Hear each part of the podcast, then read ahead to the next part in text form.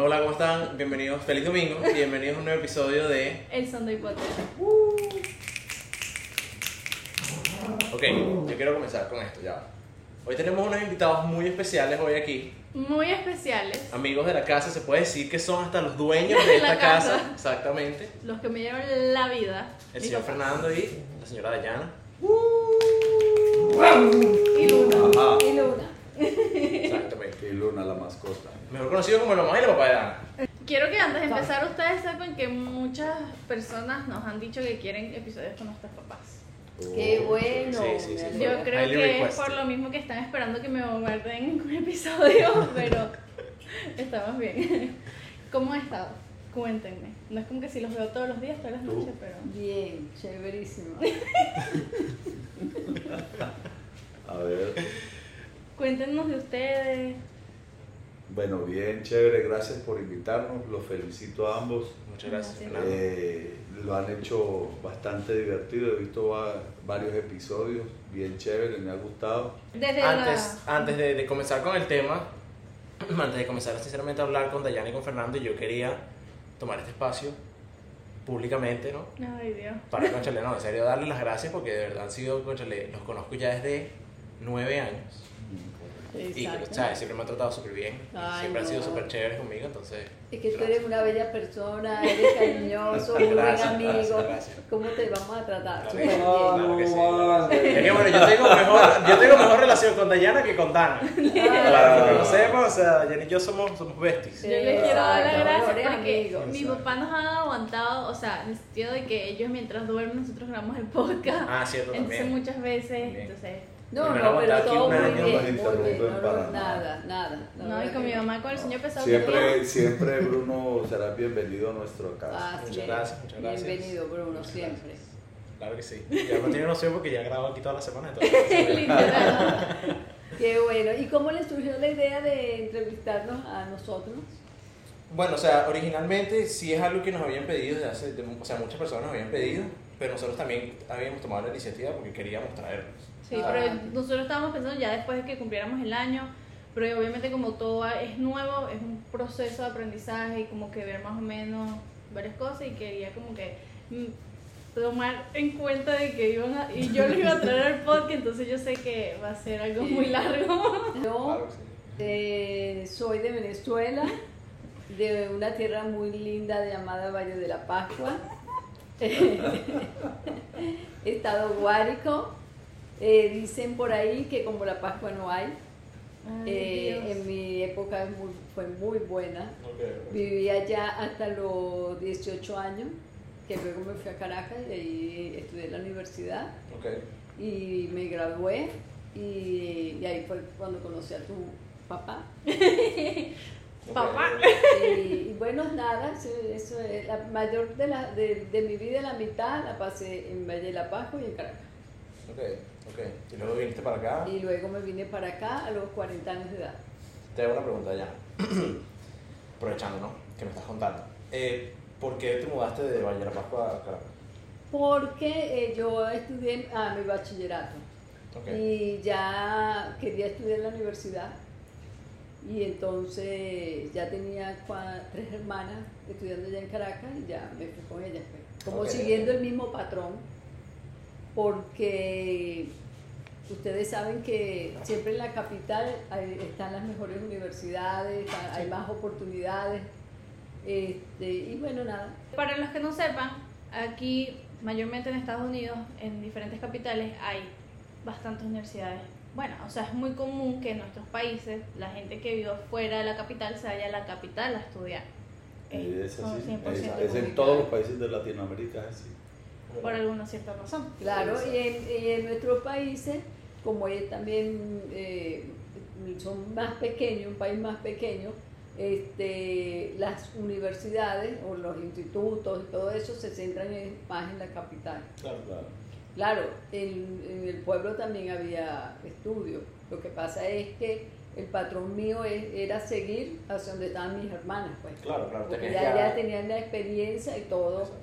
De, de cómo vivir en la capital, que también es, si lo, si lo vienen a ver, es como migrar dentro del mismo, dentro Claro. del mismo país. Claro. Es, otra, o sea, otras costumbres, eh, saber hacer, eh, eh, lidiar con el tránsito, con las personas, es muchas cosas. Otra cosa. Sí, claro. más que todo como esa transición, Ajá. porque vaya la Pascua es totalmente diferente a Caracas. O sea. Caracas es una, por así decirlo, una metrópolis, ¿entiendes? Literal, es Literal. literalmente una metrópoli. Ajá, Sí. a diferencia de la Pascua. La Paz, que es Sí. un valle, exactamente. Claro, pero la pasamos, en la época mía la pasamos súper bien, súper Claro, bien. Imagínate, me claro. conociste a mí.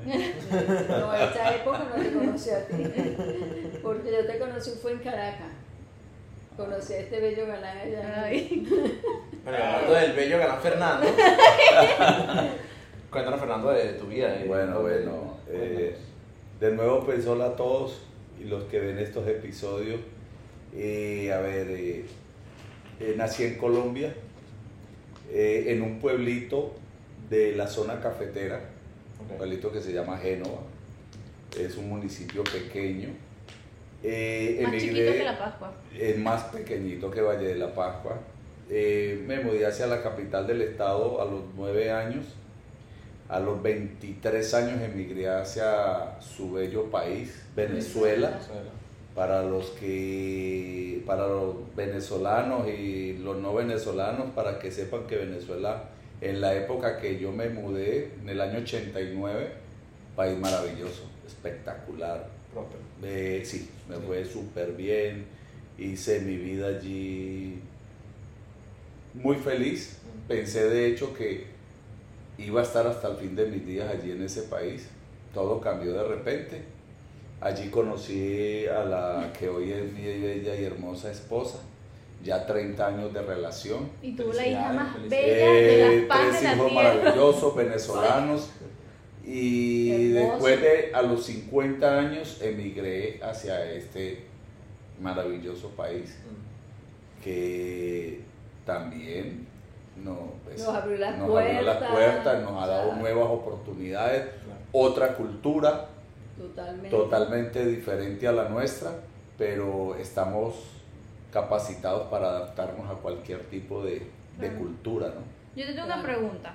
O sea, aquí hablando un poquito sobre mm, comienzo de tus años. ¿Tú te mudaste a- de Colombia a Venezuela a los...? 23 años aproximadamente. Yo sé que Colombia y Venezuela se parecen en muchas culturas, en muchas, muchas sí. cosas. Obviamente ellos fueron un país una vez y A nivel cultural, a sí. nivel cultural y todo. ¿Cuál fue la razón por la cual decidiste irte de, porque una de 23 años, o sea, tú tomas la decisión de irte a Venezuela a los 23 cuando literalmente estás como en- Creciendo. en la juventud. Sí, a ver, eh, primero... Y te vas al país vecino. Sí, la razón, porque, a ver, en alguna oportunidad con mis dos mejores compañeros de estudio de bachillerato, en la época que era diferente, aquella juventud era totalmente diferente, el disfrute era diferente al de ahora. Ok, ok. Eh, en alguna ocasión hablamos de Venezuela, tenía, tenía yo 13 años apenas de edad, y hablamos de, de, siempre en Colombia hemos sido inmigrantes, siempre, toda la vida, desde niño yo he sabido de los familiares que parten a- al extranjero, la mayor parte por la situación económica es económica eh, eh, lo que nos afecta ya a todos. A la edad de 13 años nosotros planificamos hacia dónde nos gustaría emigrar y los tres coincidimos que era Venezuela. Qué loco, ¿no? De los Pana tres, tuyo. sí, panas, panas, panas, panas del colegio. Eh, de los tres el más analítico, el más estudioso, que uno dice es la pepa, es el inteligente. Él decía Venezuela porque es un país petrolero, eh, X, esto, aquello, de muchas oportunidades. Y a ver, la verdad que como era un país con mi mismo idioma, eh, fácil, fue muy fácil, muy fácil adaptarme a Venezuela. De hecho, yo me fui un 29 de septiembre del año 89. En diciembre fui a Colombia, a, a los tres meses fui a Colombia y quedé de vacaciones, porque toda la familia se fue. Y ya quise regresarme rápido. Y ahí ya sí, extrañabas, pues. ya, ya decía, en tres meses veía las diferencias, pude establecer diferencias, entonces ya ahí me fui como encariñando de Venezuela, me fui encariñando y la verdad me, bueno, imagínate, llegué a pasar eh, tiempo sin ir a Colombia, llegué alguna vez a pasar cuatro años sin ir. Porque son dos cosas diferentes. En Venezuela encontré oportunidades de trabajo, eh, mejor calidad de vida antes de hacer la ah, familia. Mi hermana vivía allí, conseguí mejor calidad de vida. Tuve mis experiencias que en un inicio no fueron muy agradables porque, mm, a ver, Cuéntanos la que tú digas que es la primera que se te venga a la mente. Porque si es la primera que se te venga a la mente, normalmente es porque es la que más te marcó en cierto Sí, a ver, en una ocasión que eh, la policía me paró saliendo de mi trabajo, eh, llegando a la estación del metro, me paró la policía cuando esa era la metropolitana. Tremendos corruptos, ¿no? Y llegó el policía y me, el policía me dijo, ¿qué haces tú como colombiano aquí en mi país? Vete a tu Sí. Eh, eh, fue algo, pues, un episodio que me marcó. ¿Ah? Xenofobia, xenofobia. Sí, y en el trabajo, como empecé de repente, fui, a ver, agarré muchísima confianza con mi jefe. Y estaba bajo el cargo de ella aproximadamente unos 80 empleados. Y fui su consentido, por decirlo así. Eso hizo que hubiese algún tipo de fractura con algunos de los compañeros de trabajo venezolanos. Sí, pero, pero, pero no fue gran cosa, como decir que me marcó, qué tal, no, no. Todo en su mayoría fue lo mejor, fue bueno, fue agradable. Sí, lo que pasa es que yo digo que obviamente eso lo vamos a, a conversar un poquito más adelante, así que quédense okay. viendo el podcast. Pero siento que como todo, uno siempre va a encontrar no cosas malas, pero aprendizaje o cosas así. En el cosas que Exacto. Claro, Y, en todos los países puede pasar lo mismo. Sí. O sea, puede tener esa experiencia. ¿no? Lo importante es que en aquella época eh, Venezuela le abrió las puertas y le abrió las, oportunidades. A medio mundo. A mucha gente. Portugueses, italianos, españoles, de todo. Que esa época ustedes no la van a vivir. En Venezuela no. no. Bueno, para ustedes, haciendo un paréntesis de lo que dice mi esposa, de la mejor época, el mejor país, lleno de miles, miles de oportunidades. La juventud de hoy en día que tiene 20, 23 años no saben lo que tenían. No saben porque han conocido lo que existe ahora. Pero era el país para quedarse allí. Porque había calidad de vida, se vivía bien. O sea, pero todo cambió así. Bueno, por lo que ya sabemos y todas las cosas y todas las Mamá, pero, a, ti, a ti te gustó más Caracas. O sea, yo siempre he dicho que mi mamá pareciera que fuera de Caracas. Porque tú sabes que, aquí entre paréntesis, ¿no?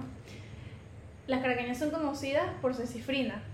Y ser todas chiqui. Y... Bueno, algunas. O sea, la mayoría de las caraqueñas que nosotros conocemos aquí, sí. Sí. Pero son, bueno, es como todo. Lo que pasa es que sí que te quieto. Exacto. ¿Qué pasó, aquí. Lo que pasa, lo que pasa es que es como todo, en todas las ciudades, en, Colombia, en todos los países hay... Pero tú te consideras... Hay, no, hay, hay su forma de ser, las personas tienen su forma de ser de acuerdo a, a, su costumbre. Pero tú te consideras. Porque que tú ves a tu mamá como más cifrita, sí, tú te consideras.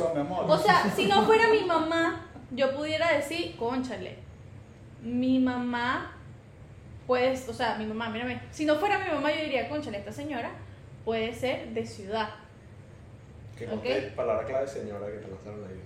Pero tú, tú, porque, o sea, son dos mundos totalmente diferentes. O sea, es el mismo país, pero son dos mundos totalmente diferentes. La, la, ciudad es ciudad y pueblo es pueblo. Es como decir Weston y Miami, totalmente diferente. Tú te representabas más con ciudad o, pueblo? Bueno, fíjate, eh, lo que pasa es que, claro, cuando yo me fui a estudiar, ¿verdad?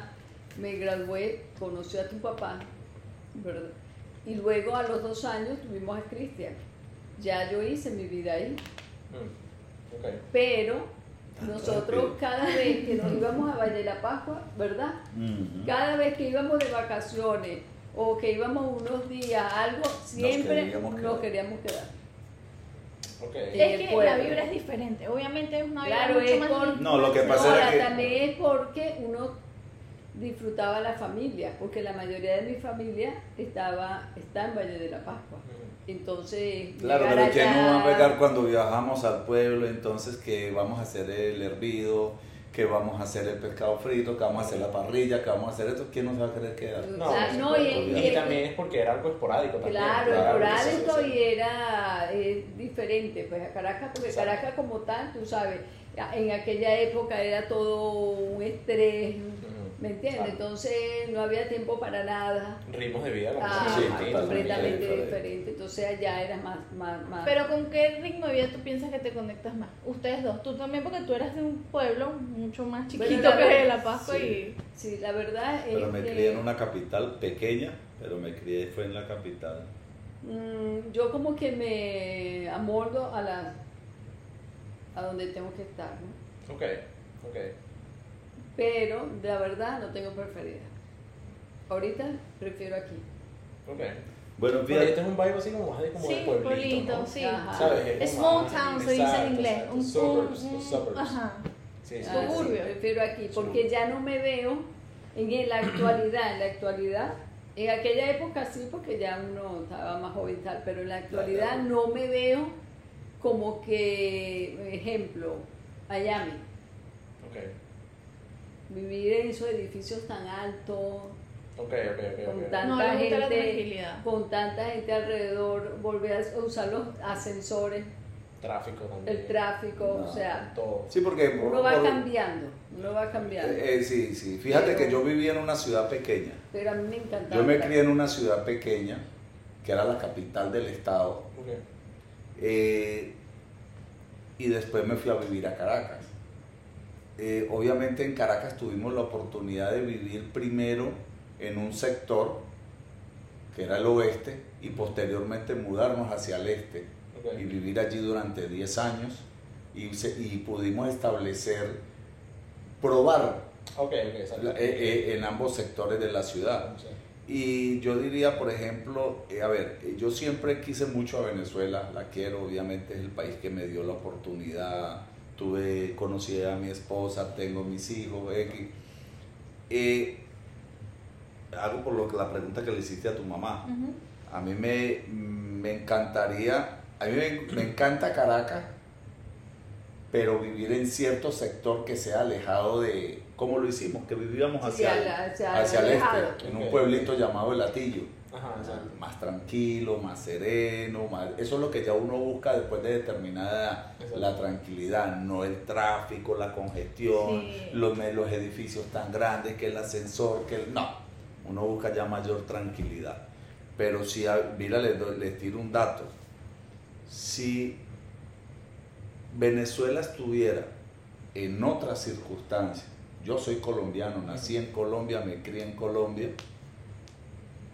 pero si yo tuviese, la, eh, tuviese que elegir en una Venezuela distinta a mi Colombia, donde me quisiera ir a vivir, sin temor a equivocarme, volvería a elegir Venezuela. Imagínate, para que veas. Es para que Es ustedes vean lo, lo, lo que te Sí. marca la experiencia. la experiencia. Porque yo he tenido la oportunidad de ir a Colombia, compartir con mi familia, eh, X, pero es total, eh, a pesar de que son culturas muy parecidas, es totalmente diferente. Sí, eso es como cuando, o sea, te escuchar, o sea, obviamente estamos sobre te escuchar a otra persona, eso es como cuando yo llego y digo, yo prefiero el aguardiente que Santa Teresa. Los venezolanos. Sí, exacto. Pero ese es el No colombiano estás- Sí. Ah, sí, eso nos estás traicionando. Claro, Y yo- pero, pero tú Pero sabes son qué las pasa. circunstancias. Sí, pero tú sabes qué pasa. Eh, me encanta el venezolano que es Alegre. muy alegre. Muy alegre. El venezolano es muy alegre. Es. Jugador, rumbero. Sí, sí, sí. sí. Ajá, Total, sí. total, total. Eso me gusta. Bueno, habrá Eh, dicho- obviamente, como todo. Pero vas en todos lados. Sí. Pero, pero sí, pero sí, es diferente, es diferente, Por total. supuesto, por supuesto. Bueno, sabes que yo, gracias a mi trabajo, también he conocido muchos venezolanos que han migrado a otros países.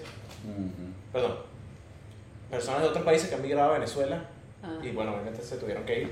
sí. Y siempre es bien pinga como que hablar con alguien así porque es muy refrescante oír de Venezuela de un punto de vista que no sea el de hoy. Y que sea ¿sabes? totalmente diferente a la de nosotros. Exacto, es, literalmente es algo que, de lo cual uno no sabe. pero es súper chévere como que oír, como que no, en realidad yo la pasé súper bien en Venezuela, ¿sabes? Como que tengo unas memorias súper Claro, y de repente ustedes van de vacaciones y la van a pasar súper bien. Ah, no, por supuesto. Súper bien. Yo no lo dudo. ¿Entiendes? Porque es así.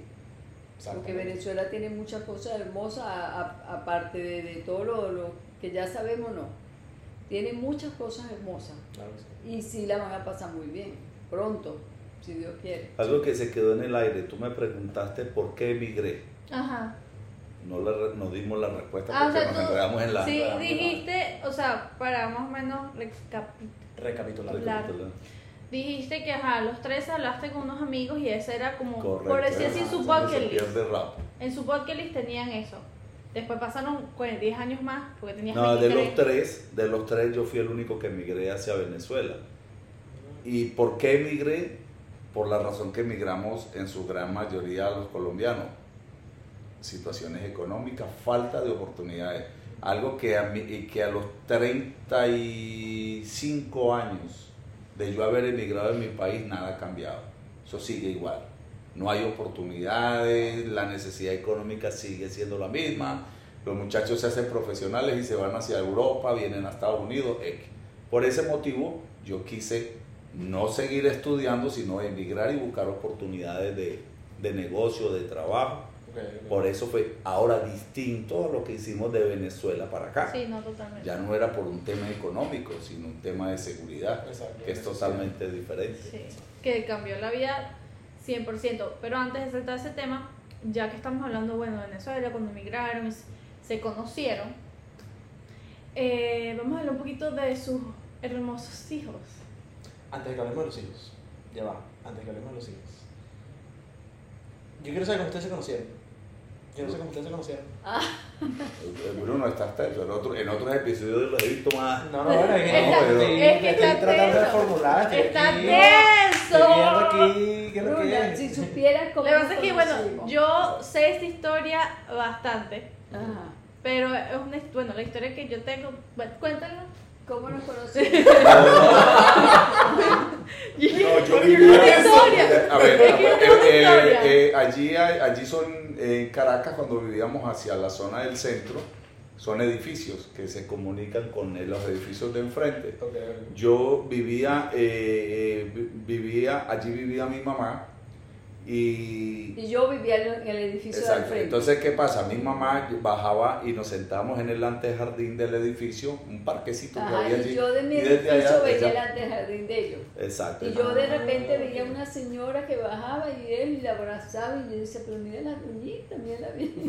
Mi mamá ya pensaba que era un show de y Entonces, y bueno, y Yo la porque yo la agarraba, la besaba, le daba besitos, y como, como yo la, molest- la molestaba. Pues. Ujú. Entonces, eh, ella pensó que era que la doñita era. Que era tú, tú sabes. que tenía una- Sugar Entonces, en una ocasión, en una ocasión yo voy saliendo con mi mamá y cuando salgo, ve- teníamos que salir del edificio y bajar para salir a la, a la avenida Baral. Cuando viene subiendo Dayana. El pelo Y yo la miré, nos cruzamos en par de miradas Ajá. y yo en la esquina me paré y le dije a mi mamá, espérate mamá, que si ella voltea es porque ahí... ¡Diablo! Ahí- Marico, ya va. ¡Es reacción! Y entonces yo me, y me quedé, y me quedé parado en la esquina, me quedé parado en la esquina esperando, mirando hacia donde ella iba subiendo. Y efectivamente cuando ella fue a abrir la puerta de su edificio, me miró. Y yo dije, ella ahí es.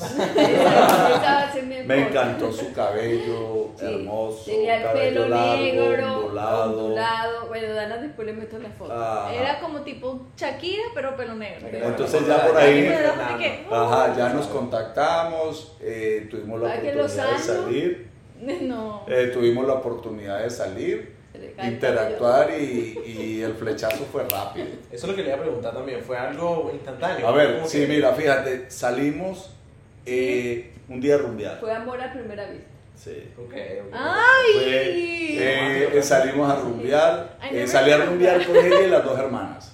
Una hermana y otra. Mi mamá rumbeando. Tú estás escuchando, ya aquí entre paréntesis para que tengas una idea. O sea, son, aquí rápido, Ajá. son cuatro hermanos. Y las cuatro hermanas delante de nosotros y todos los primos, ellas han sido los más ángeles, no han salido a rumbear, no hacían nada. está diciendo que salió con Dayana y dos hermanos. Sale- sí, sí, De porque- la e- porque aquella época se podía salir. Acuérdate, mira lo que pasa. Ustedes son jóvenes ahorita, ¿verdad? Claro. ¿Qué pasa? Que después cuando ustedes se casan y tienen sus hijos, ¿verdad? No es que no van a dejar, van a dejar de rumbear, pero van a tener otras Otra prioridades. prioridad. No, claro, por supuesto. por Entonces la vida le va cambiando a uno, le va cambiando a uno, pero es uno que, ha- que, el que hace que eso sea así, pero Mm. nosotros no sabemos mucho. No, sí, y esa, esa, esa noche salimos, bailamos, eh, los primeros piquitos, ella le encantó sí. mis besos. Ay, Entonces, dale, dale, dale, dale, dale, dale, dale. eh, le di un poco de le di un poco de práctica Ok, ok. poca teoría más práctica y por ahí nos flechamos y e iniciamos una relación Pero yo tengo una Dios pregunta. sea, ya, ya voy a ver las mujeres cuando vean este podcast. Pero ¿cómo se acercaron? No entiendo, o sea, ¿cómo? Ok, ustedes se vieron amor a primera vista. Bueno, después un amigo. ¿verdad? Un amigo de común que Ujú. vivía, ¿te acuerdas? En planta baja, nene. Ajá, sí sí sí sí Pero nos presentó.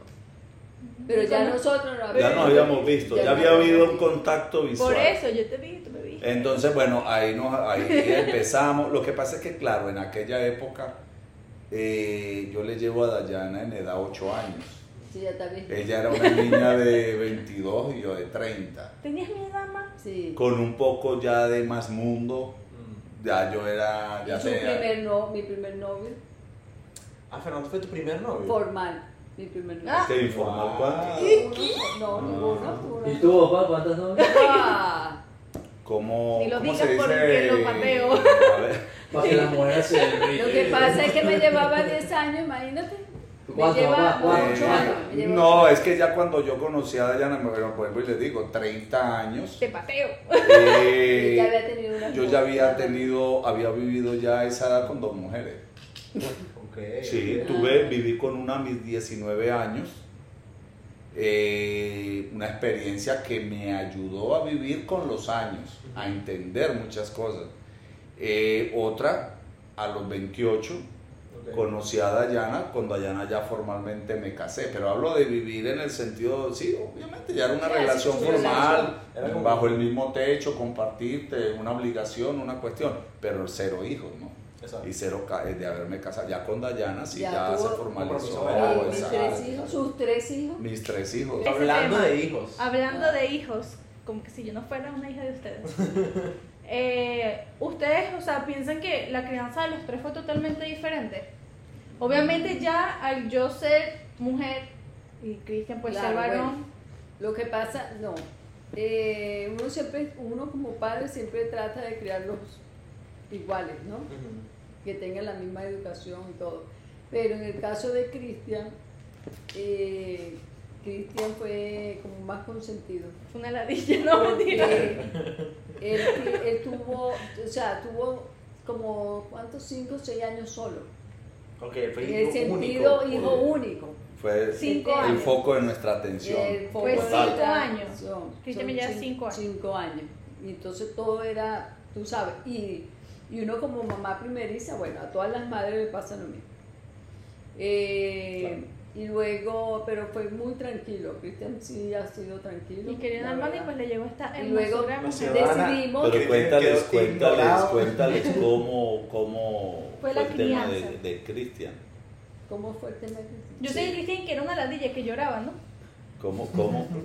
no, Cristian, no, Cristian para comida era, ese tenía que meter el tetero carrático, carrático, carrático, nunca quedaba lleno, pero era horrible, y para dormirlo, eh, eh, Fernando tenía que acostarla Yo tenía que ponerlo en las piernas, yo tenía que acostarlo en las piernas y empezar a moverlo así, duro, para que el hombre se mareara y se cara. Pero, pero, pero con Y. Cristian, con Cristian pasamos cierta dificultad a veces porque no teníamos quien lo cuidara, ¿verdad? Y entonces pasó mucho por eh, ciertos tipos de guardería. Ok. Hasta en una oportunidad lo llevamos a donde mi hermana, que lo tuvo como dos, dos meses, lo estuvo cuidando mi hermana y mi cuñado. Ok. y este hasta que Máximo. conseguimos a una persona que trabajara en la Que casa. con nosotros. Ahí ¿Cuál fue, hablando de Cristian, el momento más como no traumante, sino como que más que les dio miedo? Porque fue su primer hijo, obviamente cualquier cosa es algo nuevo, o sea, al Sí. final del día nosotros tenemos este dicho y siempre lo decimos en el podcast que hay que recordar aquí de que nosotros no solamente nosotros estamos o sea, aprendiendo a vivir, sino ustedes también están Claro. aprendiendo a vivir. Entonces, ¿qué fue como el que ustedes dicen, esta me asustó, Claro. no estaba preparada para esto? Cuando Cristian eh, recién nacido, yo le voy a dar tetero, ¿verdad? Le saco los gases y lo acuesto en su cuna y me voy a la cocina. Y cuando regreso el niño estaba ahogado. Ahogado, ahogado. Ya, y en eso llamé a Fernando, menos mal que estaba ahí. Y él lo succionó. No, yo, lo Lo que que pasa era es que tú sabes que cuando uno está, por ejemplo, que la mujer lo llama, uno dice, la... ¿Qué quieres? Y entonces, Fernando, Fernando, y yo, ya, ¿pero qué ya, pasó? ya ahí típico de Entonces- esposo, ya pasó la magia. Entonces, entonces llegué y corrí, corrí, cuando lo veo, él, claro, era el primer hijo. Claro, claro. Y algo que, algo que, que Dayana nos ha contado allí es que cuando nos dimos cuenta que ella estaba embarazada de Cristian, Ah. eso, eh, eh, yo fui el que fui a recibir el examen, el, el- el examen de sangre.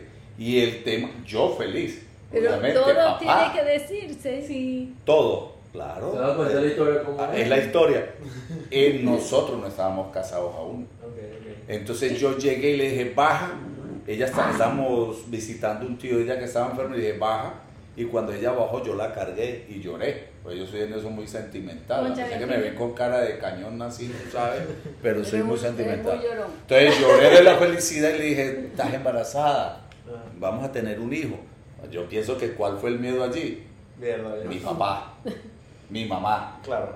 Porque, ¿qué pasa? Ellas han sido de ese respeto eh, y, vamos a decir, tan, tan, irres- tan res- ¿cómo, cómo se De dice? ideología, pues. de- Sí, de- es, es que el papá, el respeto, eh, la cosa. O sea, que siempre tiene que ser un ciclo muy bien cumplido. Sí, me entiendes. Entonces, yo, tú sabes, muchacho, y yo decía, no, cual- nada, vamos a frentearlo y hablar. Claro, claro. ¿Entiendes? Entonces allí obviamente pues ya sentarse con el papá de, de Dayana.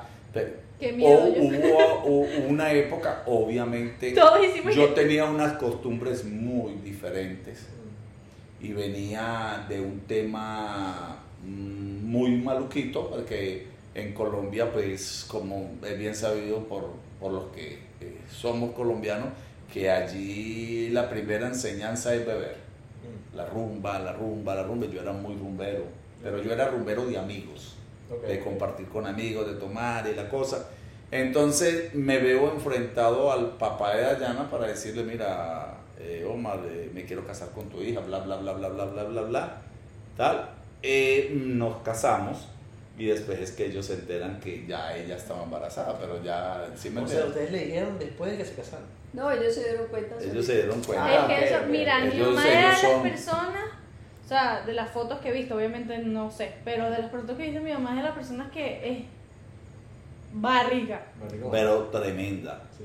Sí, súper grandísima. O sea, Pero tú sabes qué es bonito de toda esta historia, que cuando Cristian, eh, eh, obviamente yo fui durante su niñez, toda su crianza, fui el padre es, eh, involucrado, Ok. no el papá que no sabe dar un tetero, que no sabe No, no, preparar, no, no. todo. Fernando, todo Yo era de bañarlos. Los bañaba, los vestía. Los vestía, les daba tetero, todo. sacarle los gases, Se cambiarle el pañal. Se levantaba en la A madrugada. la madrugada, Dayana, 2, 3 de la mañana, que se despertó el niño, porque tú sabes que usted, todos tenemos unos ciclos. sí. Hasta Sí, que, sí, sí. bueno, 2, 3 de la mañana, yo me paraba a preparar el tetero, tú tranquila, quédate acostada, yo le daba el tetero. Bueno, o sea, tanto, que- tanto que la historia que estaba contando mi mamá de que eh, Cristian se está ahogando. Ah, sí. Eh, No, tú sabes que yo llegué ese día cuando lo vi así, lo agarré, se está ahogando, entonces yo lo que hice fue con mi boca succionarle la nariz, Ok, ok. todo el vómito. pues, porque estaba ya con el vómito de la nariz y todo, entonces ya él papá. volvió otra vez en sí. Pero Su sí, show sí. fue horrible, horrible. Yo creo que ese fue el peor, ¿verdad? Conmigo, después nació, sí, coño, después. Para que No, 4 de abril pero, de 2001 pero ahí viene, para que llegaras tú, no, para que llegaras tú hubo unos cambios en nuestra vida personal. Ah, sí. Porque el, señor acá, ¿verdad? Él tomaba mucho. Y entonces era un poquito loquito. y él decidió dejar de tomar. Y de- tomó por cinco años. No, dejé de tomar por cinco años. Ah, perdón, dejó de tomar por cinco años. Y esos cinco años, él era muy, él es muy trabajador, tiene buena cabeza para los negocios y tal. Y en esos cinco años eh, eh, avanzamos. Pudimos avanzar económicamente como familia. ¿Por qué? Porque el trago y no dejaba que el, Claro, es que eso o sea, no, no, dejara- Claro. no dejaba que, que saliéramos adelante, pues, como, quise- como hubiésemos querido en esa época. Entonces, ¿qué pasó? Él, debido a varias circunstancias que le pasó a él, ¿verdad? Que es muy largo de contar, Ah, este, él decidió no tomar, no tomar más durante esos cinco años y en esos cinco años pudimos lograr muchas cosas, mm. inclu- incluyendo a tener a los dos. Sí. A Dana Sí, y porque- a Brian. ¿Por qué? Porque vi el cambio en él. Ok. Porque vi el cambio en Y él. eso que yo quería cuatro hijos. Porque si no, yo creo que ya no estuviésemos juntos. Yo, yo quería cuatro hijos, sí. Sí, sí, en una, en una, una noche cualquiera, un amigo me llevó eh, Alcohólicos Anónimos allá en Caracas, fuimos y tan, tan, y estuve allí, miré el panorama, vi todo, y saliendo de ahí le dije, hermano, esto, es- estas charlas son muy buenas, pero si uno no pone de su parte, Claro. nada va a cambiar. Si no lo quieres. Eh, Exacto, entonces llegué a mi casa, me senté con Dayana, leí el folleto y leyendo el folleto, eh, mm, pues se me salieron la par de lágrimas y la senté y le dije, "Daya, ven acá, eh, creo que si el problema es el licor, nosotros estamos a punto de separarnos, estamos a punto de divorciarnos, eh, le dije, vamos a hacer algo, voy a dejar el licor, no voy a tomar más, a ver qué pasa, pero lo voy a cortar total. Exacto. O sea, total es total ya. No tomo más. Para que sepan más o menos, tengo un- una idea del tiempo. Eh, eso fue cuando Cristian tenía tres años, cinco. Lo de Eso, lo que está dando mi papá. cinco años. Cinco, entonces eso Sí, porque tú fue. le llevas cinco años a él. No, él me lleva a Yo mí le cinco llevo, años. sí. Pero Sí, exacto. para que vean, o sea, lo mucho que pueden cambiar durante muchos años, porque, o sea, después, Brian, yo le llevo a Brian, es casi. No, eh, cuando Brian nació. Dana tenía. Si yo nací, para que sepan, los que nos están escuchando y los que nos están viendo, yo nací en 2001. Brian nació 2003. Dos años. Pero literalmente ni siquiera un año completo, porque Brian nació en enero y yo en abril, o sea, fueron esos, Exacto. Ajá, exacto. esos mesecitos. pues. Sí. Bueno, eh, como eh, ya se cambió mucho, Fernando cambió mucho, avanzamos mucho eh, a nivel de familia y económicamente. Ok. Y deci- decidimos ya tener un, un compañerito a Cristian, porque yo le decía a Fernando, yo quiero que Cristian no esté solo, sino que tenga su compañerito. O sea, ustedes Compañerita. esperaron hasta ustedes poder estar económicamente estables para ustedes poder decir, ok, vamos a traer la boda. Claro, y, y e- económicamente y a nivel familiar, ¿me entiendes? Exacto, que ya se, se viera bien que, que él, ha- o sea, ¿cómo que, que él haya cambiado? Es que cuando yo, cuando yo ya Porque no empecé, era muy... cuando yo ya empecé a cambiar, cuando no, cuando empecé a- cuando empezaron esos cambios, eh, las relaciones a familiares fueron más amigables Ok. Entonces a Dana, todo nivel. ahí fue cuando quedé embarazada de Dana. Al principio, cuando yo voy al doctor, él me dijo que era varón.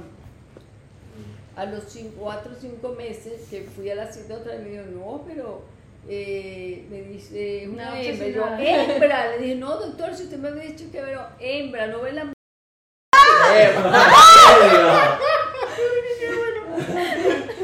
Yo pensaba, yo sabía que iba a decir eso. Y entonces, Mamá. no, doctor, no puede ser, no puede ser, hembra, hembra. Y me fui enseguida, me acuerdo yo, a la clínica Leopoldo Guerrero, donde hacían en esa época el, el, el tridimensional. El, ¿Cómo se llama? El- Sí, El Sí, eco, sí. el eco tridimensional donde se veía perfecto y en efecto hembra. Y yo, oh, hembra. Y Imagínate. nació esta belleza que está aquí. ¿Cómo Entre- nos gusta pelear? Entre los tres, ustedes dirían cuál es el más, el más, cuál fue de niño el más tremendo entre los tres. Brian. Brian. El más Sin tremendo es era Brian, pero no tremendo de que de como otros muchachos Que intensos. hacía maldades, No, cualquier nada de ¿no? eso, no. no. Sino que rompió como tres narices. no, Pero sí, ya. con la cabeza. No, La pero sí era, tremendo, Era era, tremendo, era era tremendo, era, ocurrente. era exacto. Ah, Chistoso. chistoso y tal. Y Dana, y cuando estaba pequeña, era como que, que quería ser la mamá de, De de Brian. Era así, así como tú la ves. Muy posesiva. Así era. O sea, como ella veces quiere ser mi mamá. La mamá mía. En vez de Exacto. ella quiere ser mi mamá. Pero es que así, así yo demuestro que me importa la gente. Yo como, ve- pero que fíjate la diferencia, hablamos de lo que fue con Cristian, tuvo nuestra atención por, por los primeros cinco años de su niñez, le dábamos todo lo que, que- lo que, que como es uno como padre. Lo que Lo se podía, esa- pues. Lo que sea, se podía en esa época, después nace Dana, eh, ya obviamente el tema familiar ya va cambiando. Mm, la relación de Dana con, con- conmigo, pues o sea, padre e hija, eh, súper chévere de niña, X. Yo era demasiado celosa. Sí. O sea, yo quiero admitirlo aquí en el podcast, aquí, right now. Yo no dejaba que mi papá y mi mamá se besaban. Toda la chama llora, la, niña llorando, no toques mi papá, mi papá es mío. Esa era yo. Y tú Ana le preguntas hoy si es celosa y ella te dice que no, no, eso no es yo no soy no yo- celosa. No, porque yo con Dana, Dana, bueno, yo, ay. yo con ellos quise compartir cada, cada etapa de su vida. Ejemplo, Dana se bañaba conmigo. Sí. Mm. Hasta que ya fue creciendo, fue creciendo y no, mami, ya no te puedes bañar. Todos, todos, Sí, absolutamente todos durmieron hasta grandes Sí, con, con nosotros. nosotros. Cristian hasta sus seis años, Dana también y, y Brian, entre ellos dos. Pero ustedes no tienen como historia así como la de Cristian con el vómito conmigo, ni con, con Brian ni conmigo, ¿verdad? Como ocurrencias así. No. ¿verdad? Con- Con ¿Cu- Da- cu- quién fue el Dana, que- me acuerdo, sí, Dana tengo una ¿Quién fue el que se estaba ahogando con una hamburguesa? Fuiste tú. Sí, también. Ah, con- con los alimentos. Estábamos comiendo, Por tiene me que quedo viendo, yo así, ¿qué pasó? Y todo. No, de que Cristian se va a meter la, mete la hamburguesa, se come la mitad de la No, hamburguesa. hay una historia, Bruno. Que nosotros teníamos una camioneta quemacoco. No. Todas las historias son mías. No, sí, es que no. No, no era, era un carro. Era un carro que yo estaba probando, que, que me estaban vendiendo. Entonces, el, el- un día fuimos a, no sé, donde la tía, no sé, y resulta que él, de asomado, yo llego y mira, ah, el quemacoco, vamos a probarlo. Y no sé cómo se me fue el botón cuando lo veo, él sacó la cabeza por ahí Ay, y coño. lo agarró. Ay, marico. También fue con Tengo, una historia de Dana, pero estaba más, tenía como, Dana tenía en ese entonces como 3, 4 años. Resulta que una amiga mía se casa Ay, no, mamá. y, No. y ella era la, la pajecita. Ok, La la, que la que lanzaba- tiraba el arroz. La, no, la que iba delante de la novia. Ay, no, mamá. Ajá. Y entonces, chévere, Trauma. le hice su, eh, fuimos a la peluquería, le hicimos su broma, tal. Yo me acuerdo que en ese entonces ellos practicaron dos veces, dos, tres veces practicaron su broma, tal. En lo que llegamos a la iglesia, El día del casamiento. el día del matrimonio, Del matrimonio. perdón. Bueno, ¿qué, ¿qué les parece? La niña no quiso entrar porque ella no se quería casar. Y agarró ese... ¡Ya no voy a entrar! ¡Ya no me quiero casar! Yo no me quiero casar. Ey, pero yo me No, acuerdo. yo no tengo, tengo No pude entrar. flashbacks. No pude entrar al ba- no, No, porque ella No se pudo entrar. No, ella no, no. Yo tengo un flashback. no Viste que yo lo quita desde chiquita, ¿no? Medio loca. O sea, yo tengo un flashback de ese día y yo estaba chiquita y te lo juro que yo me acuerdo entrar y sentir así, porque mis papás me están casando. ¡No me quiero casar! Yo no quiero, yo no me quiero casar nada, pero nada. La tuve que sacar. Y, tú, Y otra- y otra- Iba a saber yo que era esa edad. Sí, Sí. Y otra fue cuando que le invitaron a una fiesta de brujas. ¡Ay, mamá, no! De brujas. De brujas de en Halloween. Ok, ok. Una amiga y la Ah. vestí con su broma de Halloween, chévere, y cuando llegamos a la fiesta, no, yo no quiero entrar, tengo miedo. No quiso entrar. Pero, ¿por qué no? Porque no te le No, porque le daba miedo entrar. Pero yo me paniqué y me puse a llorar, o sea, loca, pues. Pero. Después que le compré el Y, vestido. y ¿sabes qué es lo el más gracioso? Que esa amiga vive acá y ella me escribió hace poquito y me dijo así como que, ay, me acordé de ti Y la fiesta de Halloween, no sé si te acuerdas, la que yo hice en mi casa y tú llegaste y lloraste que no podías entrar porque te daba miedo. Que me daba miedo, que no, que no sé qué. No, no, no. no. ¿Y Brian? Y Brian, que así de Brian, ah bueno, cuando se cayó que le endesaron el brazo, Sí. Brian, Pequeñito. de verdad, como cinco veces ese el brazo. No, tremendo. Eh. Cuando vivíamos en, en- en el Cigarral, en Caracas, el, yo me acuerdo que las quejas que me ponían, no, que mira que tu hijo se está lanzando con una patineta desde arriba volado por todo ese conjunto así y donde transitaban los carros y ¿Qué eso. o sea, Ah, y, por, y con... Sí, Sí, con la Brian, bicicleta, claro. claro. Ah, con la bicicleta. Y, sí. y ya después de grandecitos, con los varones, tuvimos una experiencia bien, Ajá, ajá, cuéntame, cuéntame. oh, déjame contar eso. Déjame contar esa, ¿por qué? Porque eh, esas me pongo en los zapatos de mi madre. Ok. Pienso, porque ¿qué es lo que va a pasar? Cada Ah, quien vive las etapas, cada quien vive los ciclos de la vida como, como Como están, exacto, como están escritos, que va a ser tu vida. Entonces, ¿qué pasa? Cuando tú los estás viviendo, cuando tú estás en la rumba, bebiendo, amaneciéndote, que no contestas el teléfono, que mi papá es una ladilla, que mi mamá es un fastidio y tal, cuando seas padre, vas a sentir Claro. lo que verdaderamente siente tu papá y tu mamá.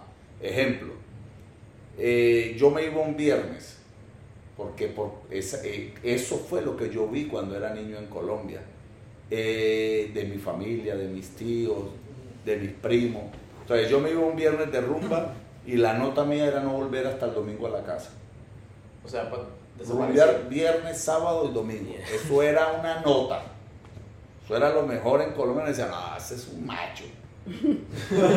Resulta ser que cuando yo tuve la primera oportunidad de ver a Cristian en ese estado. y me- y me- 24 de diciembre. sí, estamos eh, celebrando allí en la casa y tal. Y Cristian me pidió permiso para bajar Después de las 12. te después de las permiso. 12. Entonces, yo no lo quería dejar bajar, pero me convenció, bueno, está bien, baja. Como a las 3 de la mañana me llamó un amigo, Fernando, eh, por favor, puedes bajar al área común del edificio, que quiero que Cristian está en un estado muy mal. Eso fue así Mal. en dos horas. Y, y- Y cuando bajé, y yo me asomé a la ventana, yo veo que Fernando lo agarra así, como un, Un trapo, como un trapo. como, tenía, como yo tenía fama de ser muy bravo, Mm. fama solamente, pues yo soy tranquilo. Eh, el, el- lo agarro, lo levanto y obvia- los amigos se desaparecieron, solamente se quedaron dos. Entonces me ayudaron, lo llamó hasta la casa y yo lo, no, mi hermano, yo casi me muero, a mí casi me da un hielo cuando eso. Entonces ya no, ¿qué tal? Pero, no ¿qué respondía. tal? Tenía como un ¿Estaba coma etílico. Como un coma etílico no respondía nada, si había vomitado y cuál él era el miedo. Estaba así con Si vomitas boca arriba, broncoaspiras y mueres. Gracias, imagínate. Todo eso lo viví yo durante yo muchos tenía que años. 16, ¿no? Sí, tú- Pero cuando uno tiene esa edad, no le importa. Sí. Uno cree que no le va a pasar Yo me nada. acuerdo, yo me acuerdo, yo todavía me acuerdo cuando estaba en, hospitalizado. Me sentía tan mal que yo, pero yo me acuerdo, yo gritaba, me quiero morir. Sí, Cristian gritaba. Mierda. Sí, porque- lo mal que uno se siente. Sí, porque yo lo llevé a la clínica. Yo lo llevo, no le dije, no reaccionaba, vamos a llevarlo a la clínica. Me lo llevé a la clínica y en la clínica, bueno, me lo atendieron y obviamente le mandé a poner su suero, todas sus cosas, le ponen su suero y él, el médico me dijo, espere que más o menos en una hora empieza a reaccionar. Claro. Y empezó a reaccionar y bueno, esa fue la primera Y experiencia. cuando se me dio así, empezó, yo me quiero morir, a gritar en esa clínica. Sí. Marico, ¿cómo llegaste a ese punto en dos Él horas? estaba tomando Marico, porque yo tomaba pastillas para el acné y yo estaba bebiendo desde temprano. Puta, ok. La medic- pero un medicamento también para la gripe. ese día. No, ese día tú, no, tú estabas tomando era un medicamento para la gripe. Para la gripe. Ah, Y eso fue así, porque ustedes estaban tomando era ron con Coca-Cola. Sí, pero yo más temprano había, tomado también otra Ah, cosa. porque la ron, Sí. ron con Coca-Cola. Y, de- y después fui acá con Brian. Ay, Ellos ya saben cómo me pongo yo porque yo soy el padre, a ver, a- No, pero Bueno. con Brian sí se, ¿verdad? No, se, con, se desesperó un poquito. con Brian me más. desesperé más, ¿por qué? Porque, pues, vuelvo y le repito, cuando ustedes tengan la posibilidad de vivir esa situación, Claro. se van a poner de Yo este ahora lado. no lo he. Porque yo, por ejemplo, yo me, yo, yo me pregunto hoy en día, yo me crié solo con mi mamá, no tuve a mi papá a mi lado. Y yo digo, Dios mío, ¿cuánto hice yo sufrir a mi madre? Porque yo aquí cuando ellos salen, yo soy el que me paro Claro. mm, a cada rato. O les escribo, ¿qué pasó? ¿Por dónde andan? Ok, ¿a qué hora llegan? X, estoy pendiente. Cuando ya están todos, tengo por costumbre de pararme a las 2 de la mañana y revisar los cuartos. Y mirar que estén cada uno en su cama Dos durmiendo. y los dos. Exacto. Entonces, ¿qué pasa? Cuando viene el episodio con Brian, Cristian es el que me dice, papá, mm, Brian, me mandaron, me llamaron que Brian está mal.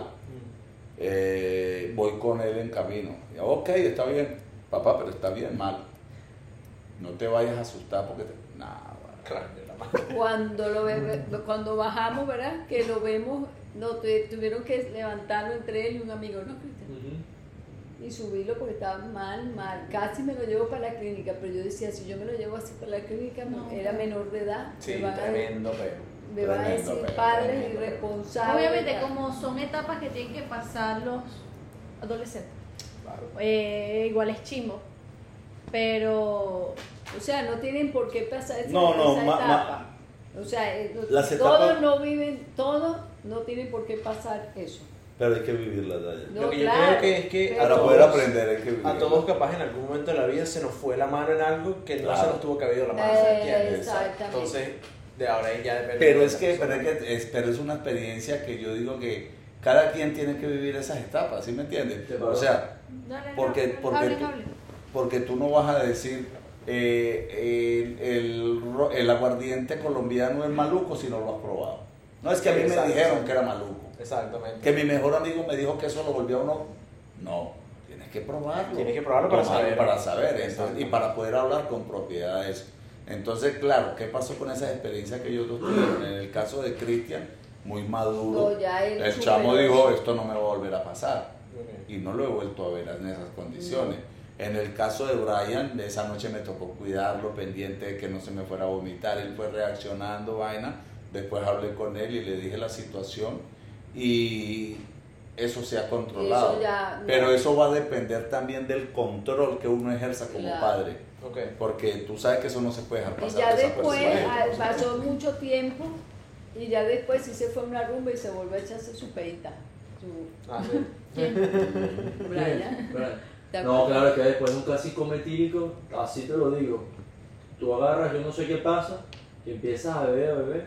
Nada, weón. ¿En serio, Yo marico? duró un par, un par de años que yo salía a rumbear y bebía. No, que no, joda, pero nada. Cristian no se rascaba. Pero o sea, más era nunca- más Dígame yo que me consciente. metí por ahí unas dos Eso, mil y o pico sea, rascas. cuando, cuando les pasa eso se vuelve más, más Ah, consciente. sí, yo por más sí. consciente. Porque Y bueno, también te pasó en una edad más, más tarde en tu vida. Claro, más. Entonces es otro, otra perspectiva, Sí. ¿no? Fíjate que cuando yo cambié por el tema del licor, que yo iba a Colombia dur- en esos cinco años, fui varias veces a Colombia y esa era mi prueba de fuego, ir a. Colombia, porque en Colombia cuando tú llegas, ¡eh, papá, ¿cómo estás? Parcero, ta, ta. Eh, vamos a tomarnos mediecita. Mediecita es media de aguardiente y por ahí se prende la rumba. Ok. No, ahora sí, Y yo, con dos y yo chaquetas. decía, no, yo acompaño, yo compro, yo gasto, pero no bebo. Ok, ok. Entonces ya la gente empieza a ver de la mano, ¿qué le pasa?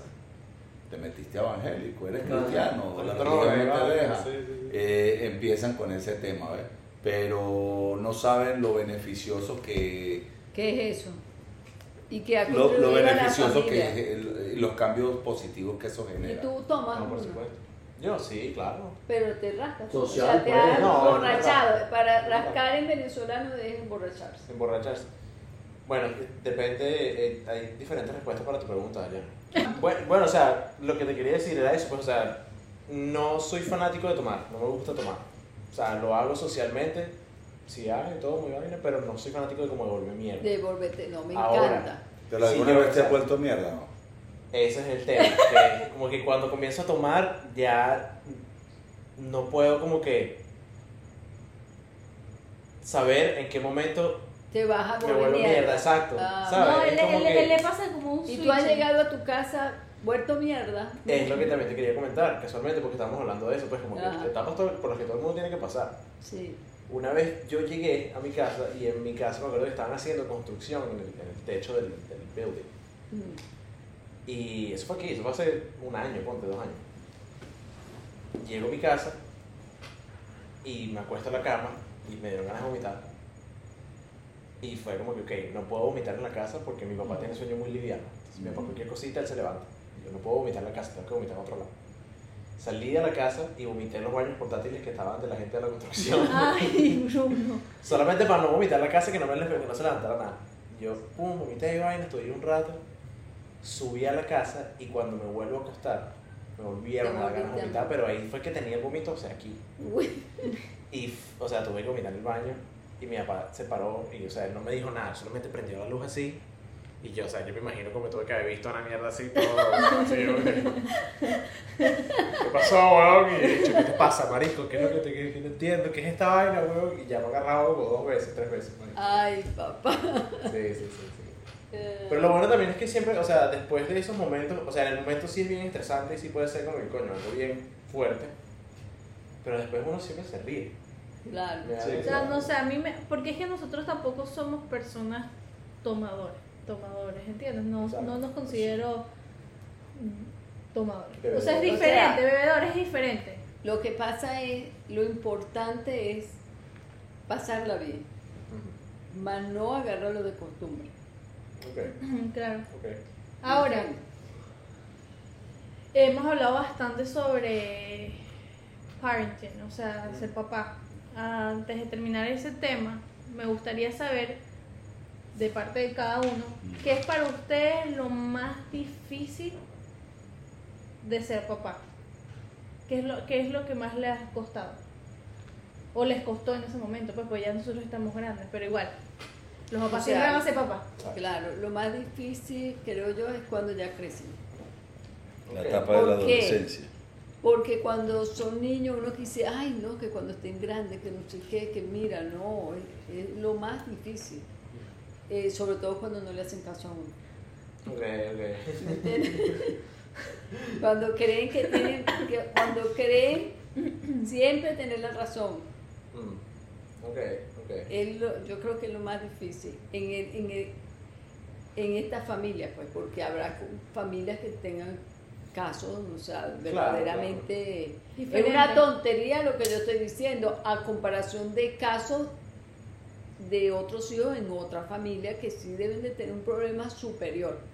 Yo no creo, o sea, no creo que es una tontería, creo que más bien es, es válido, pero lo que pasa es que también se ven casos extraordinarios en Claro. otra familia Ay, que obviamente sí, o sea, cuando uno lo pone en comparación con los problemas de otra gente que tiene unas situaciones mucho más complicadas, suena como una gafedad, pero no, o sea, yo creo que más bien es, o sea, es un problema que... Es válido, es válido. La, la- la etapa, yo diría, a ver, cuando ya pasan a la etapa de la adolescencia, que hay un tema que es bien rudo cuando ya llegan a, a esa edad que se ponen difíciles, se ponen imposibles, no quieren hacer caso, se rebelan por todos, pues obviamente nosotros también pasamos por ahí. ¿no? claro, todo. Eh, eh, pero en nuestras épocas era diferente.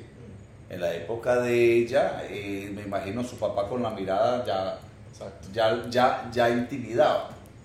En la mía era cuando mi madre agarraba la correa a un palo para darme. Solo con- ¿Entiendes? El- eh, hoy en día con, con esta nueva generación ha sido Es diferente. más con palabras Entonces, y todo eso. Eh, eh, algo que se ha predominado acá en nuestra familia es que el diálogo. Nosotros siempre acudimos al diálogo. Obviamente hay diferencias como en todas las familias, pero eh, eh, entonamos el tema, entramos en el tema de, a ver, ¿qué pasó aquí? Nos reunimos los cinco, ejemplo, yo estoy pasando por un mal momento, ven acá papá, ¿qué pasa? Ta, ta, ta, ta. Cristian o Dana, bueno, y lo hablamos, pero lo más difícil ha sido eso, en esa etapa de la adolescencia, ¿por qué? Porque ustedes creen que los asiste la razón en todo y se Como la los saben hombres, como los papás. Entonces ¿Sí? cuando el papá habla, cuando el papá dice, mira, eh, eso no está bien, oh papá, tú sí eres ladilla. Papá, tú sí eres ladilla. A mí me decía Cristian, papá, tú eres, tú eres una ladilla con eso, que ese tema. No es una ladilla, es la realidad. Tranquilo, el tiempo me dará la razón. Y ha sido así. Lo que pasa es que yo siento que como cada quien tiene su etapa, ¿no? Y al final del día, como los papás siempre piensan que ellos, los adolescentes siempre quieren tener la razón, los papás siempre también quieren tener la razón. Sí, exacto. Es un constante círculo, ¿sabes? claro, que al final del día no es cuestión de quién tenga la razón o no. Porque cuando venga un problema es de solucionarlo punto y final. Exacto. Porque- Que es algo que decimos mucho en el podcast también, que no es, lo decimos en tanto también, o sea, tanto como con relaciones como con relaciones madre y padre. Eh, que no es nosotros y, y el problema, sino es como que nosotros contra el problema. O sea, todos en conjunto tratando de resolver el, el peor que tenemos enfrente de todos. ¿Me entiendes? Claro. Lo más importante es, pienso yo, que los hijos tienen que respetar a sus padres es y los padres respetar a sus Eh, el hijos. respeto es fundamental. Porque Por los supuesto. padres no queremos nada malo para los hijos. Claro. Claro. A veces como dice, ay, qué fastidio, que esto, que lo otro, pero tienen que Y darse no, pero los hijos lo llegan a pensar de una u otra manera. Los hijos, cuando, tú, cuando uno se pone fastidioso por X o Y tema con uno de los hijos, ah, qué fastidio mi papá. Ah, qué fastidio de mi papá. Es que mi papá me la tiene montada por esto, mi papá esto. No es así. Pero yo siento que yo, nunca va a querer pero yo siento que al final del día, ese, por ejemplo, ese tema en sí de que lo piense, cuando un papá está tan encima por algo, es por algo. Claro. O sea, no hay, una, hay un punto en que tú tienes que llegar y decir, ya va, déjame sentarme, yo como hija, pues, esta es mi opinión, déjame sentarme y ver cuál es el problema. Exacto. Es- ¿Qué es lo que es- está es- pasando? Pues es para- lo que está pasando para que él siga, siga diciéndome esto y yo siga diciendo Es que mira, hay un instinto, hay un instinto en el papá y la mamá. Por ejemplo, cuando tú adquieres una nueva amistad y la llevas a la casa se la presentas a tu papá y a tu mamá. Ejemplo que tu papá te diga, Bruno, pilas, Ajá. ese muchacho no me gusta porque le veo algo.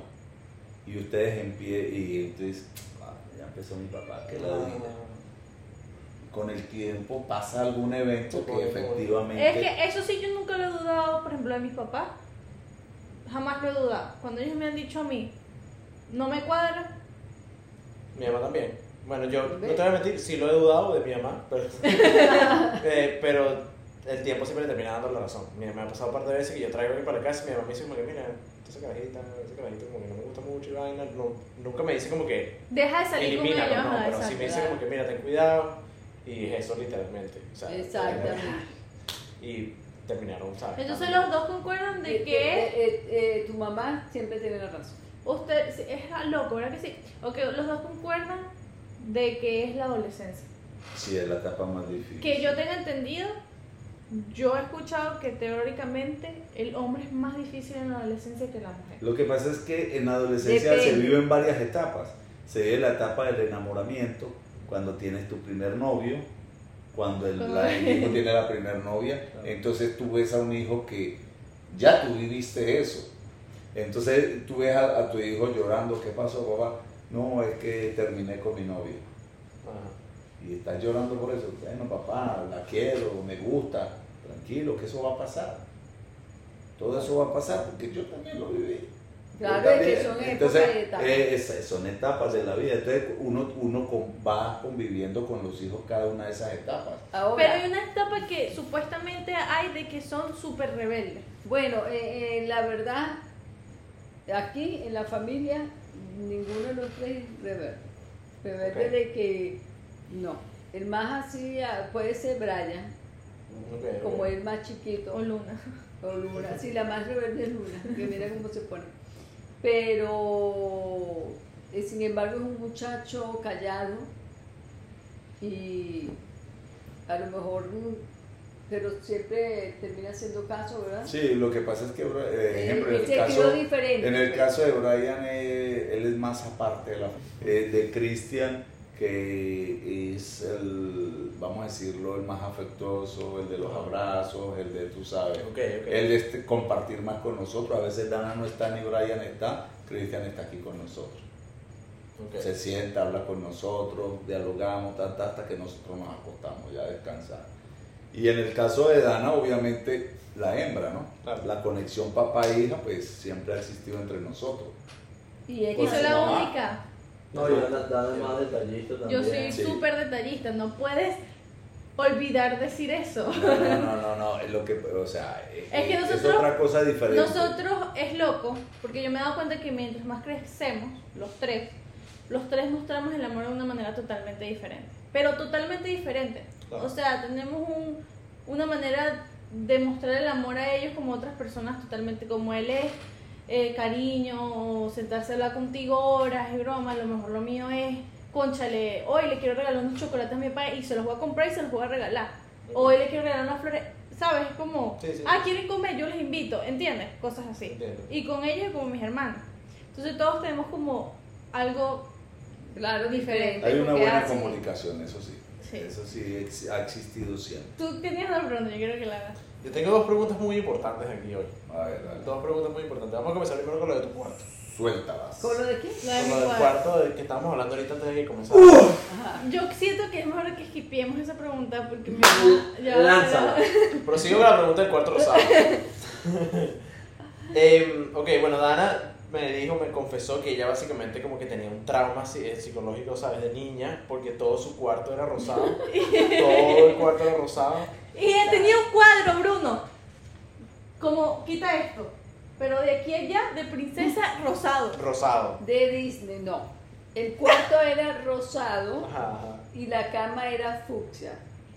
Fucsia de, de centro muebles No, muy bonita. Tirando a rosado. Tirando no, rosado. Fucsia slash rosado. Y, la, y el cuadro, un cuadro espectacular, bello, De una princesa. de una princesa de Disney. Me encantaba porque ese cuadro. ella le encantaba su princesa de Me Disney. encantaba Lo que ese pasa, cuadro. Y, le y la verdad, le encantaba su rosado. Sí, en ese momento. Ella le encantaba todos los colores. Pero me la cagó. Ahorita, Porque a ella le gustaba, si a ella le gustaba la princesa, le mandó a hacer un cuadro. A Cristian le gustaba Goku, se lo mandó a pintar en una pared.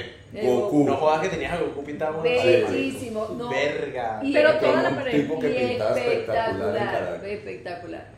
Y este, y ella le gustaba todos los colores, cantaba todo, todo, todo. Ahorita lo tienen, no se sabe ni de qué color. Ah, es lo que te iba a preguntar. ¿Cómo tú ves el contraste ahora del cuarto de Dana antes al de ahora? Ok, Yo soy desordenada. un desastre. Ok, que ves múltiples colores. No, no, se mi ve ropa es color, negra. eh, No se ve color, la ropa de ella casi toda es negra, Ah, ok, ok. eh, blanca.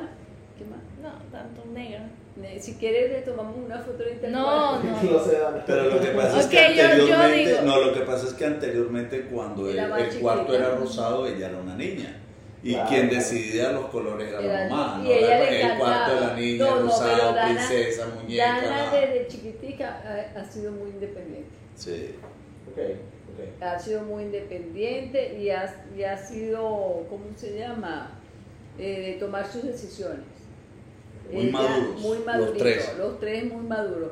Pero no sé qué le pasó aquí, que no sé, el desorden, pues. Desorden, desastre. Exactamente. Nosotros gustar el rosado, gustar el desastre. No, Exacto. pero fíjate, Con no, color pero- desastre. pero yo he Color visto- yo he desastre, visto, eso, eh, color eh, desastre. No, pero yo he visto. Pero ella está, ya está organizando su ropa ahorita. O sea, yo La- saqué la todo de mi closet. Es lo algo, puse arriba de es algo, pero es algo Lo normal. que pasa es que estoy peleando con una Mira, cucaracha mira, en mi mira, cuarto. Mira, escúchame, es algo normal. ¿Qué cosa? eh, eh, es algo normal en la etapa de ustedes de tener un cuarto desordenado. Lo he visto yo en las redes sociales de varios eh, personas de la farándula venezolana Ajá. que sigo cuando ellos graban los cuartos de sus hijos. Oye, Y a mí me da risa porque mi mamá, ok, yo soy desordenada. Ahorita mi cuarto está desordenado porque lo voy a organizar, ¿verdad? O sea, yo dejo que se acumule. Marico, Dana me lleva diciendo esa misma mierda. No, ella- ella- ella-. O sea, yo soy algo, yo soy alguien. El día que yo Lo conocí a yo. Mira, marico, ¿qué más? ¿Cómo estás bien? No, ahorita tengo un cuarto desordenado, pero es que lo voy a organizar ahorita, marico. O sea, yo soy alguien que tiene que organizar el cuarto semanal. Entonces, ¿qué pasa? Mi mamá, si supiera la gente que yo conozco que es extremadamente mucho más desordenada que yo. Verga, sí. No, pero igualito. Por eso te digo que no me sorprende. Mira, sí. igualito, fíjate, ella va a lavar y dura tres días lavando. Claro que no. Han no. los, distintos tipos de personalidades, ¿no? Cada, los tres somos distintos. Sí, o sea, distinto. sí. Cristian, Cristian es el, Más el- más ordenado de los tres, Cristian. Y el que Pero en gusta un inicio, de más. en un inicio era Brian. Brian. Brian, cuando viajábamos, Brian era de hacer su maleta, no me toque una maleta para mí solo. Y usted lo veía en la cama doblando la ropa. Aquí Brian era el del perfume, Brian era el pulidito, le encantaba mandar oliendo sabroso, todo, todas son etapas, va cambiando, va Claro. cambiando. Aquí se sueltan el moño y Vive más Moño. relajado. vive más relajado. La segunda pregunta. Esta es una casa eh, en la que no haya ningún rastro, ningún tipo de comportamiento, aunque sea levemente machista. ¿Me hago entender? Ujú. Y en realidad sí es algo impresionante porque yo he tenido, ¿sabes?, la, la suerte de conocer la, la mayoría de la familia de mis amigos. Y hay veces que sí, cuando ves una casa que es más, que hay más hombres, Ujú. se nota un poco esa, esa El llama. machismo. Eh, ajá. Sí, sí. Y bueno, yo quería preguntarles más o menos cómo hicieron ustedes pues, para como que asegurarse de que No existiera eso. sí, ¿sabes? Pero o sea, yo me imagino de que no hicieron como que ustedes no se sentaron así como coño, ¿cómo se va No. Pero No, porque fíjate, la la respuesta está clara. Eh, el padre de familia soy yo. Entonces, a ver, obvio. eh, No, yo vengo- sí, no, pero parte del ejemplo que doy como padre de familia. El padre de familia soy yo, pero es de allí donde sale el ejemplo. Cuando hablamos del 100% machismo, del machismo. eh, papá de la casa, pues, tráeme agua. Da- Detesto, detesto eso cuando un hombre se dirige a una mujer, tráeme tal cosa. No, no. O sea, el hombre se puede parar y servirse su agua. El No, hombre se puede parar y buscar sus zapatos. Porque Porque, es que- fíjate, Al final del día, perdón, al final del día es como tú también lo digas. O sea, si tú le dices a una mujer o a alguien, tráeme agua. No, No, pero no, coño, pero- tú puedes pero- decir, mami, tráeme agua. pero ¿qué es lo que tú, no, pero qué es lo que ustedes han visto de este lado? Total, algo totalmente, Totalmente diferente. Diferente. ¿Por qué? Porque yo he- lo he enseñado, por ejemplo, en el caso de Dana. Yo me paro, ayudo a la mamá en la cocina. me- yo fui criado de esa manera con mi madre. Mi madre a mí a los nueve años ya me había enseñado a hacer de comer. También en porque, la eso. verdad, también es porque yo soy muy floja. No es Sí, no, no, pero, no, pero, pero no, no. O sea, Aparte en de eso, el sentido, a mí no me gusta estar todo el día en la cocina. No, no, pero es que, pero, pero lo cocinar. ok, entonces, ¿qué pasa? Me paro, ayudo, vamos, ah, vamos a hacer el almuerzo, ¿qué te ayudo? Bueno, yo preparo una cosa, ella prepara la otra, compartimos, y es el deber ser hoy en día, porque las parejas, olvídate, esa época murió para siempre, de que el hombre manda y la mujer tiene que hacer todo en la casa, Ah, no, eso no existe. Bueno, yo les sorprendería que todavía existe. Hay Bueno, hombres que bueno. piensan de esa manera, de bueno, nuestra edad. Bueno, yo te lo Ah, pongo aquí, te lo voy a poner por ejemplo aquí. Aquí cada quien lava su ropa. Yo, que soy el, el- el padre de familia, el, el- vamos Lava a decir, yo lavo, a mí no me gusta que me laven mi A mí tampoco me gusta me toquen A mí nada. tampoco. Nada, a mí no Ay, me gracias a Dios, nada. Señor. A mí no me gusta que me laven la ropa. A mí no me gusta que nada, todo lo hago yo, lo mío. Si yo daño algo, si daño una prenda, la rechera la paso yo, no culpo a nadie. Entonces ahí tú ves el ejemplo, ah, ellos ven, Dana ve, yo le digo a ella, mami, cuando tú te cases, que algún día te vas a casar o vas a tener una pareja, Tengo que te burda eh, plata, pues no se no necesariamente ti- no, que tener no, no, mucho no, no, ne- no necesariamente tiene que casarse, ¿Será? que vaya a convivir con alguien, que haga su vida con alguien en pareja, que sea ordenado. Compartir, compartir, todo, compartir de que yo hago hoy el café. El problema, en el- por ejemplo, en esta casa, ¿cuál es? Eh, el mejor café, según mi esposa, lo preparo yo. ¿Por qué? Por flojera, porque ella floja. Entonces, ah, es que tú lo haces divino.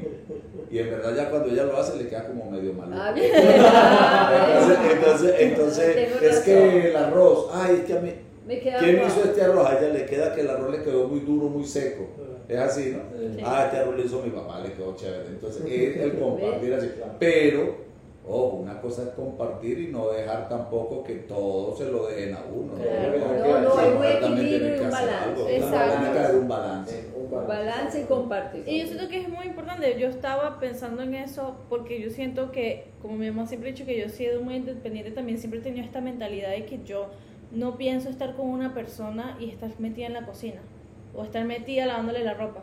O estar No. metida. No, o sea, siempre como que yo he tenido esta mentalidad de que yo quiero hacer muchas cosas No, más y es- grandes que simplemente y es- y tener es- comida en la mesa. Y es que de ¿entiendes? hecho este tema que Claro, estamos no, compartiendo imagínate. para todos los que ve- lo ven a ustedes y esto, eh, mujeres, eh, escuchen esto y vean esto, es que esa época ya no existe. No, no, no. Y el Eso hombre que es, piense eh, hay que que compartir, frito, no, no, ¿Qué es, lo que, qué es lo que le iba a decir también? Uno pensaría que este tipo de cosas son tan obvias y son como que, coño, algo tan claro que uno tiene que tener. Y ahorita, en nuestra generación, es un debate andante, o sea, hoy por hoy, de que el, el hombre average de nuestra generación demuestra tendencias machistas. Ah, sí. En la mayoría de las veces, o sea, en la mayoría de los casos siempre hay algo ahí medio. Yo me he cruzado con personas, o sea, amigos, conocidos, de que tienen mentalidad machista.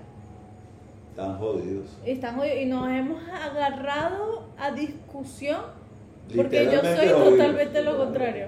Literalmente. Va, bueno, eso. Porque, porque están viviendo, o sea, su- no, y, y es así porque a lo mejor han sido criados así. Sí, es que al criados final en su casa así. Es O sea, yo veo, por, perdón, yo veo, por ejemplo, a mí me parece de tan mal gusto, o sea, que un hombre mande de una manera, ah, es que ella es mi esposa y me tiene que traer tal cosa o hacer tal.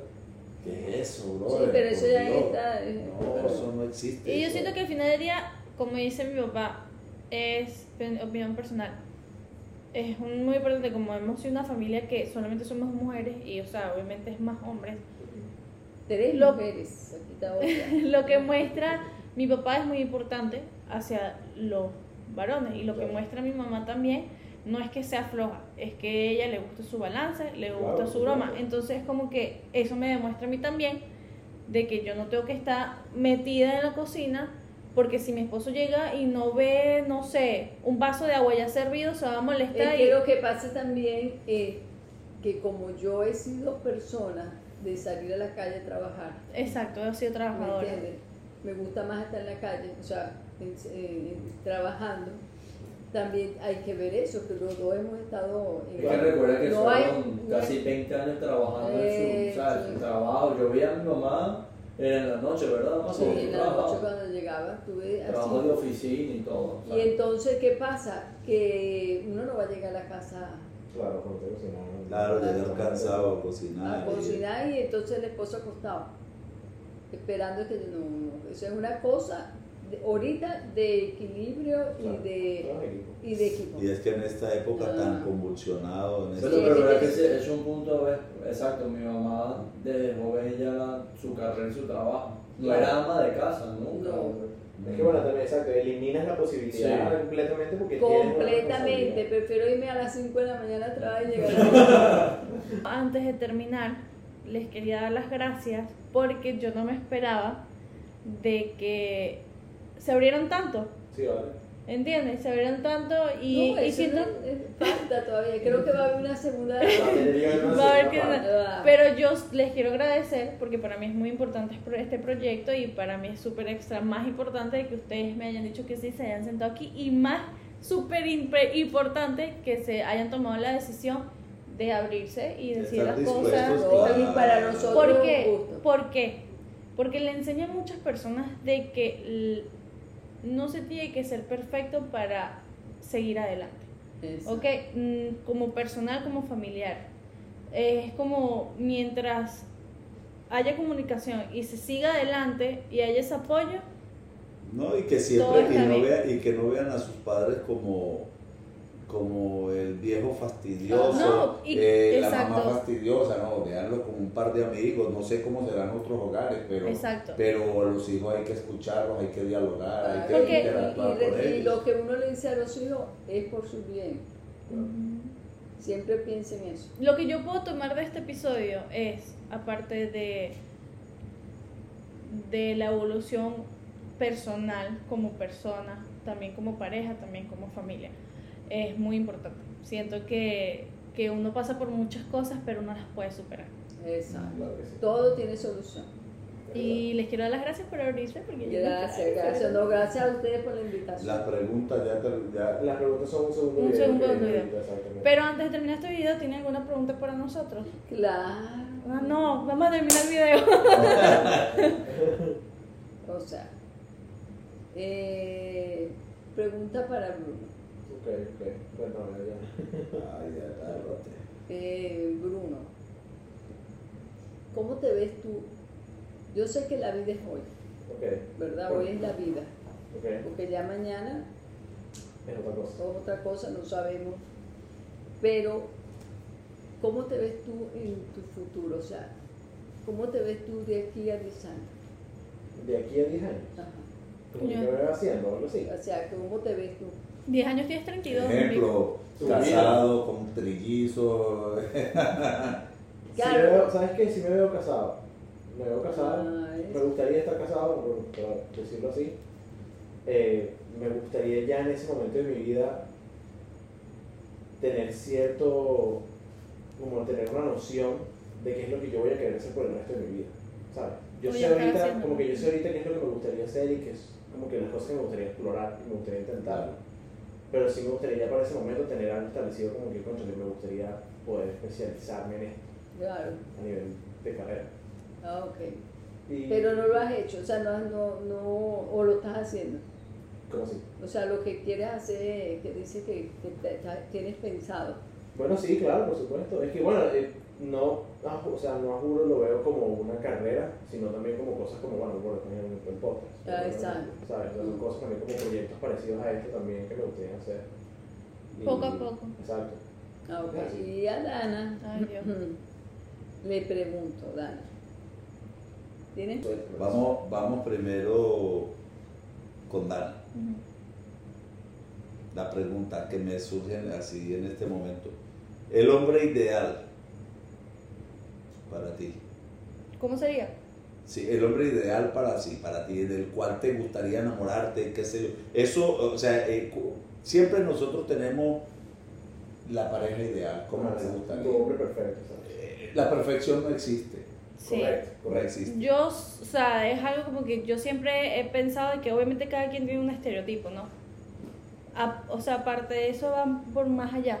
Siento que yo soy una persona que siempre ha tenido muchos, muchas metas y que me Mm. gusta trabajar por mis metas.